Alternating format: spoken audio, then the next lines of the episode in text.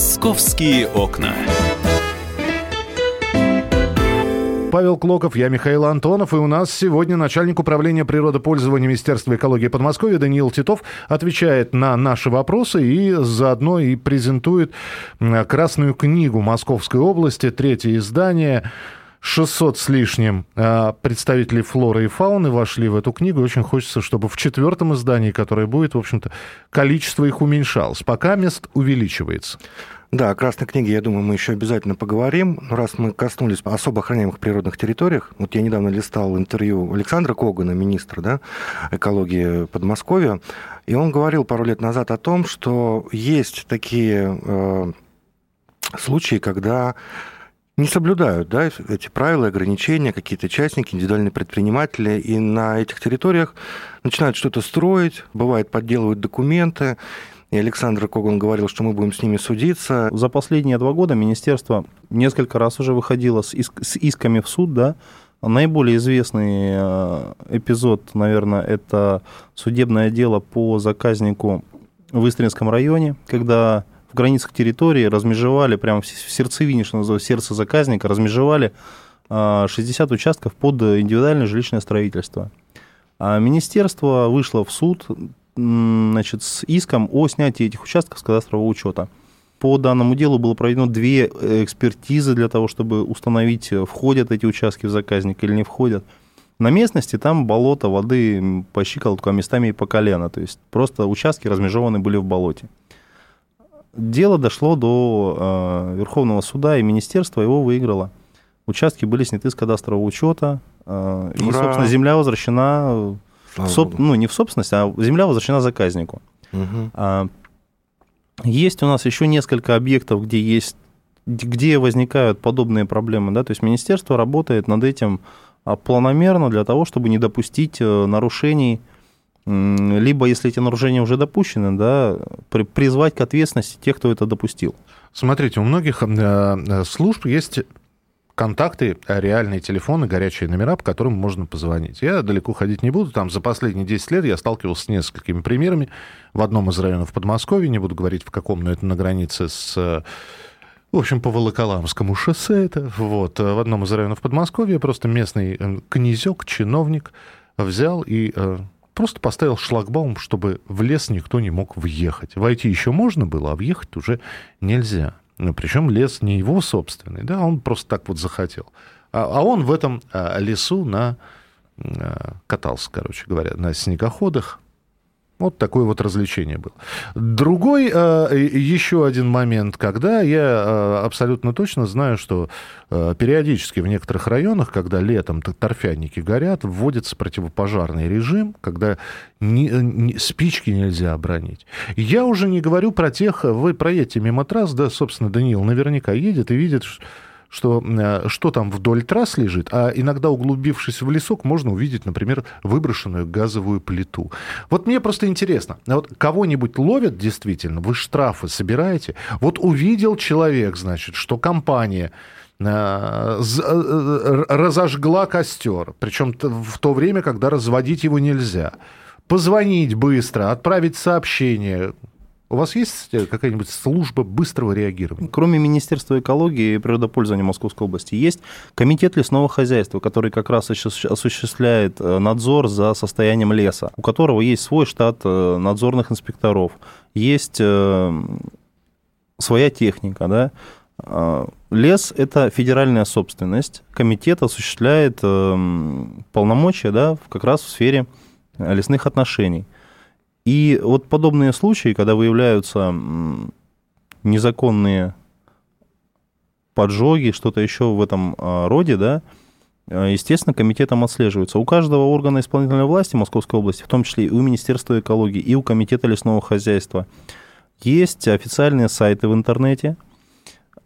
На каждом из сайтов есть телефон горячей линии, куда любой гражданин может позвонить. Есть кнопка быстрого обращения, да, то есть прямо открывается окошечко, человек, заявитель набирает сообщение, которое он хочет, тот вопрос, который он хочет задать, и этот вопрос уходит э, в орган, который он, к которому он обращен.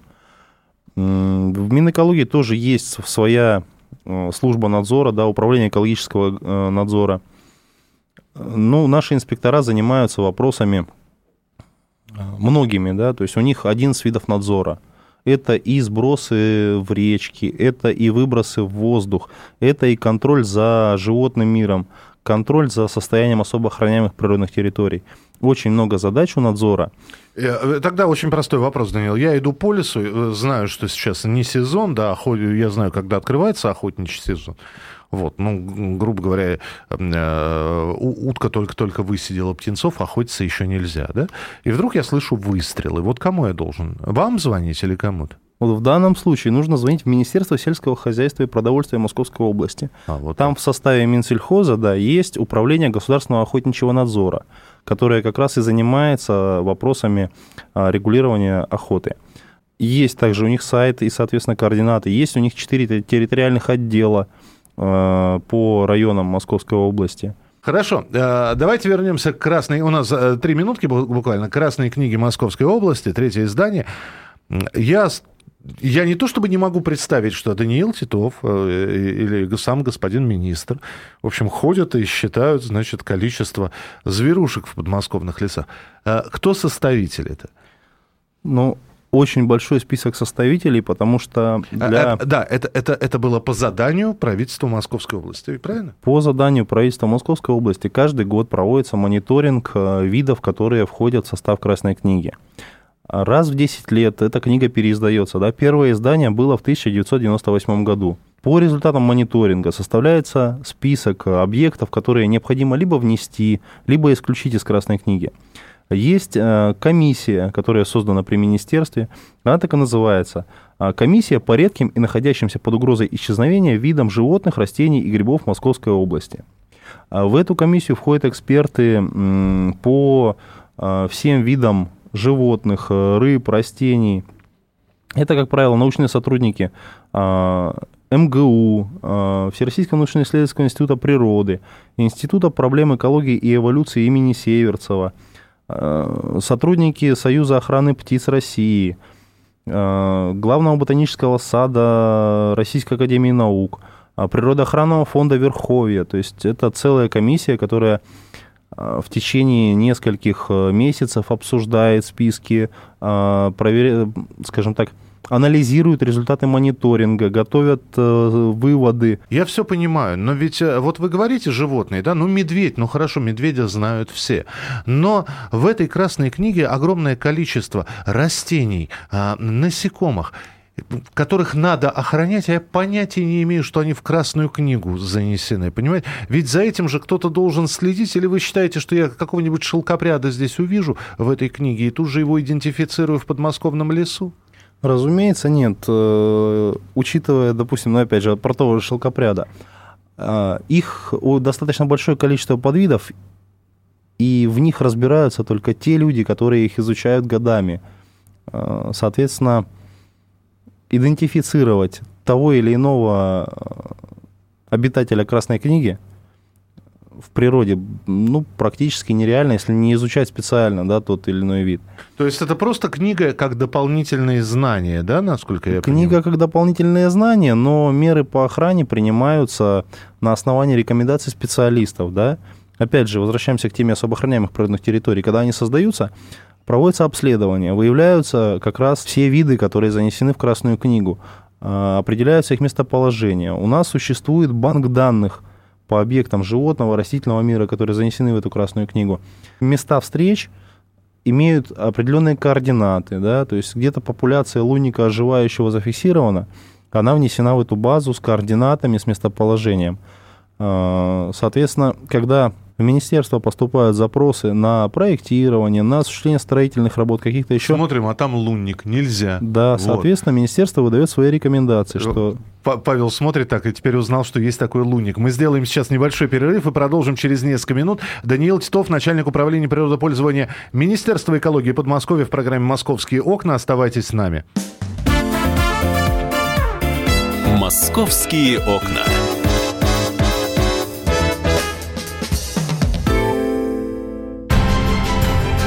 Будьте всегда в курсе событий. Установите на свой смартфон приложение «Радио Комсомольская правда». Слушайте в любой точке мира. Актуальные новости, эксклюзивные интервью, профессиональные комментарии. Доступны версии для iOS и Android. «Радио Комсомольская правда». В вашем мобильном.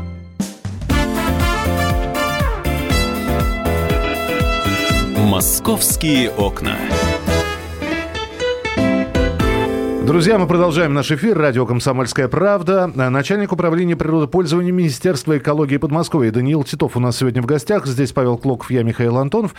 И мы говорим сегодня, в частности, о третьем издании «Красной книги Московской области», 600 с лишним э, представители флоры и фауны вошли в эту книгу, и самая грустная тема полностью исчезли. Но вот были были в, на территории Московской области. Есть и, и больше такие, есть, есть да? и такие виды у нас на территории Московской области а, когда-то обитал северный олень. Это было в 18-19 веках. На сегодня, в том числе и под действием прямого преследования человеком, а, северный олень исчез с территории Московской области. А, из птиц у нас исчезли, допустим, серый гусь, который до 1870 года гнездовался на территории Дмитровского района, Богородского городского А, ну он перелетный, он просто мог сменить место, место дислокации, да? Ну, он перелетный, да, но при этом есть э, пары птиц, да, которые гнездятся, да, ну, в процессе перелета они не всегда долетают mm-hmm. там до крайней северной точки. Они бывают гнездятся и по дороге. Вот в Московской области когда-то гнездились и, серые гуси, и чернозобая гагара. На сегодня их уже не выявляют достаточно давно. А вот такие а, глухарь, тетерев, вот то, что мы помним из детских книжек там по Бианке, это, это еще есть? Глухарь и тетерев у нас еще есть, да. Но опять же, допустим, те же таковища а, глухаря крайне сложно найти, потому что их осталось мало. Потому что нетронутых уголков тоже немного осталось.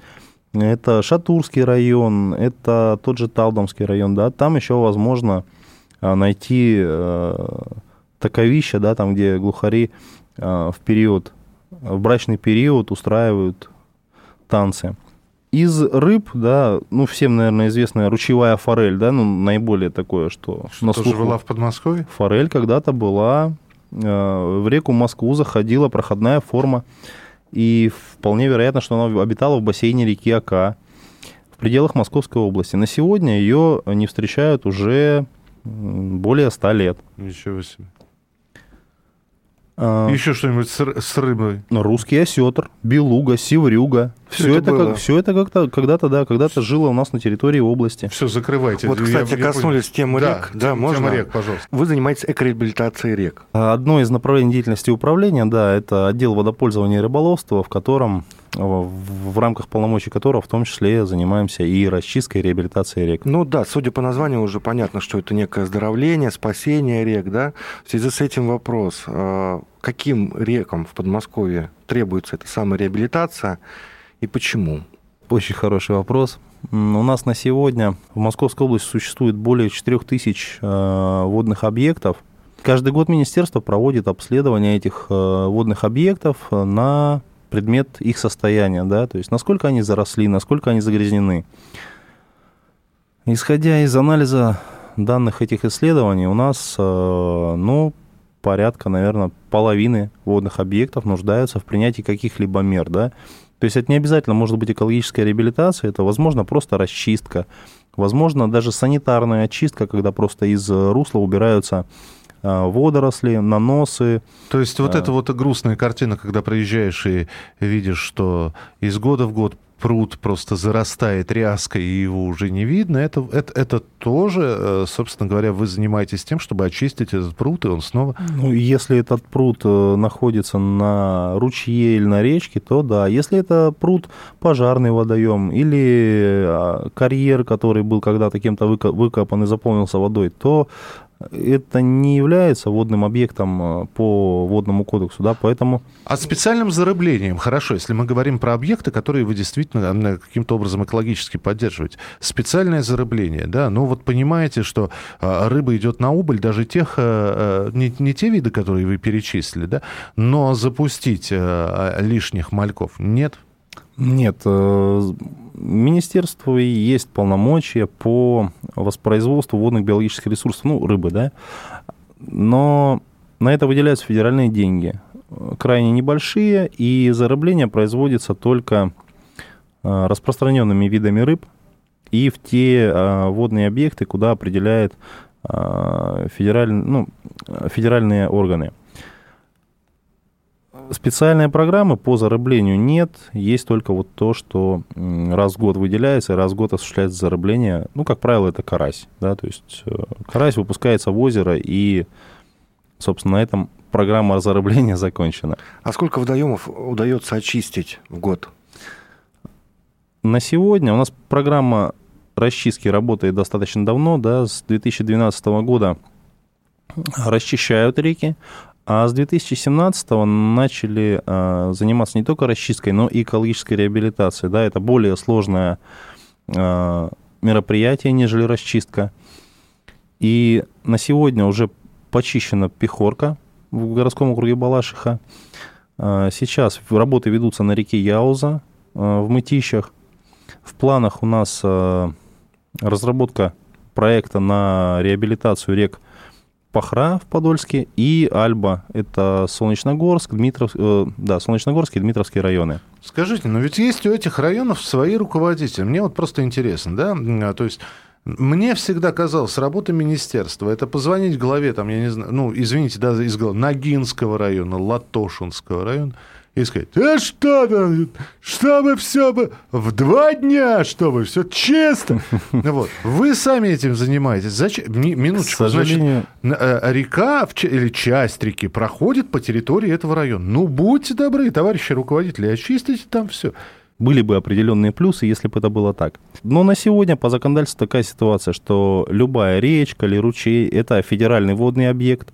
Полномочия по их использованию и охране находятся у субъекта, то есть у Московской области. И в рамках Московской области эти полномочия возложены на Министерство экологии. Министерство само может давать какие-то указания, рекомендации, направления указывать и так далее. То есть мне просто, меня сейчас, Даниил, интересует авторитет Министерства экологии в рамках Московской области.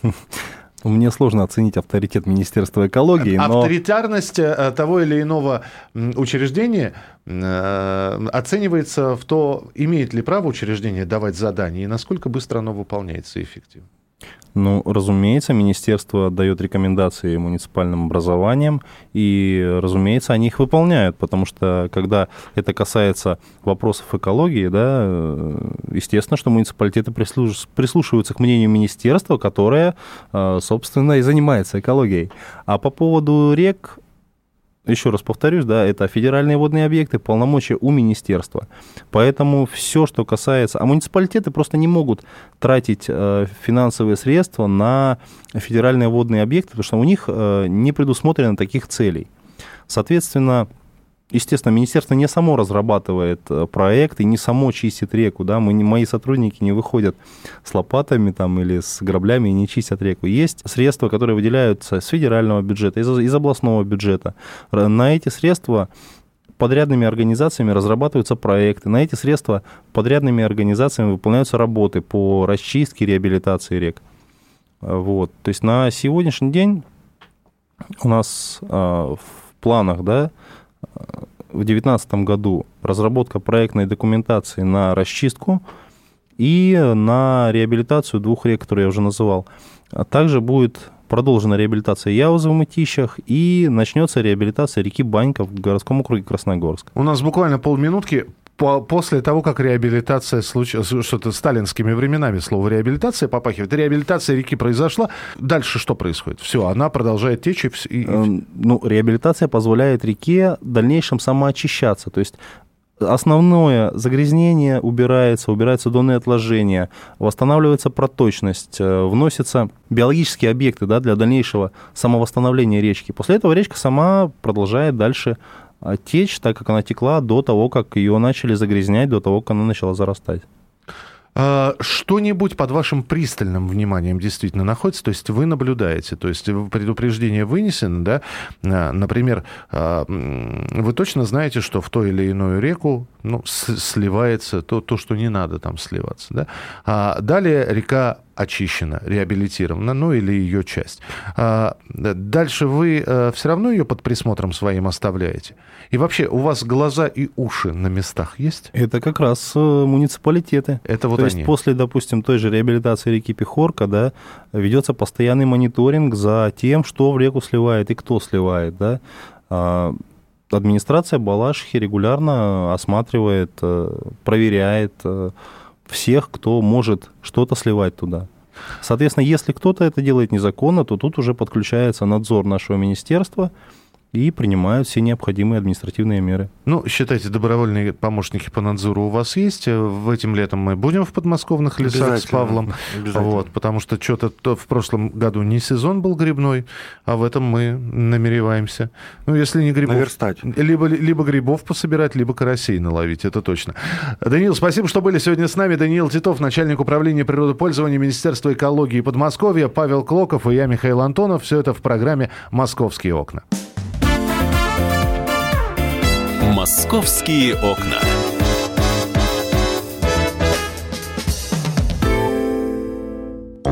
Британские ученые доказали. Главное вовремя.